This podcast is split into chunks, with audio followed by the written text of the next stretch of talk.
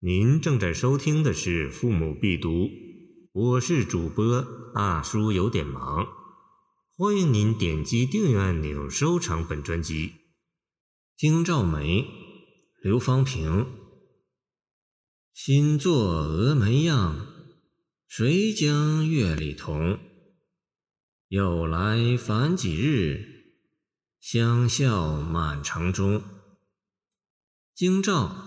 汉代京畿的行政区划的名称为三府之一。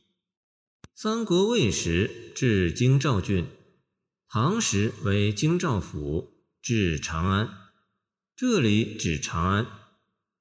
京兆梅，汉代人张敞曾为京兆尹之职，敢直言言赏罚，常为其妻画眉。使长安传张京赵梅府之说，峨眉亦作峨眉，指女子长而美的眉毛。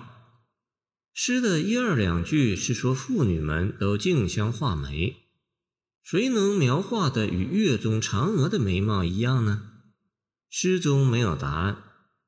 其实那答案大概就是诗题京兆梅。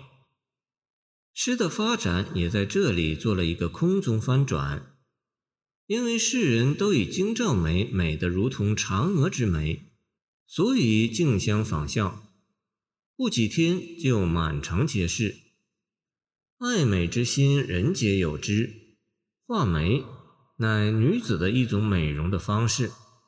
问题是有来烦几日，相笑满城中。其意味是什么？作者言而不发，这算是诗人的高明之处吧。黑格尔曾说过，每一个人都是一个整体，这个整体应该是内在与外在的各方面的协调和统一。离开了整体的和谐，就有可能走向美的反面。东施之貌未必丑于西施。只为笑贫于人，遂蒙千古之笑。使当日逆料至此，既劝之捧心，之不屑矣。见明李渔，李笠翁取画。东施的可笑不在其貌，而在于求美的手段与目的、愿望与结果相悖。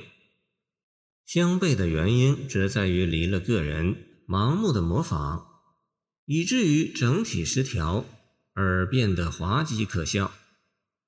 同样道理，世上既无完全相同的人，也无绝对相同的脸，却人人脸上画着两道京兆眉，不难想象那是一种什么样的景象。恐怕不仅仅是滑稽可笑，而且简直叫人望而生厌了。为什么有了东施效颦，还会出现满城笑眉呢？笑是创造的反面，它轻而易举，所以也最易成风。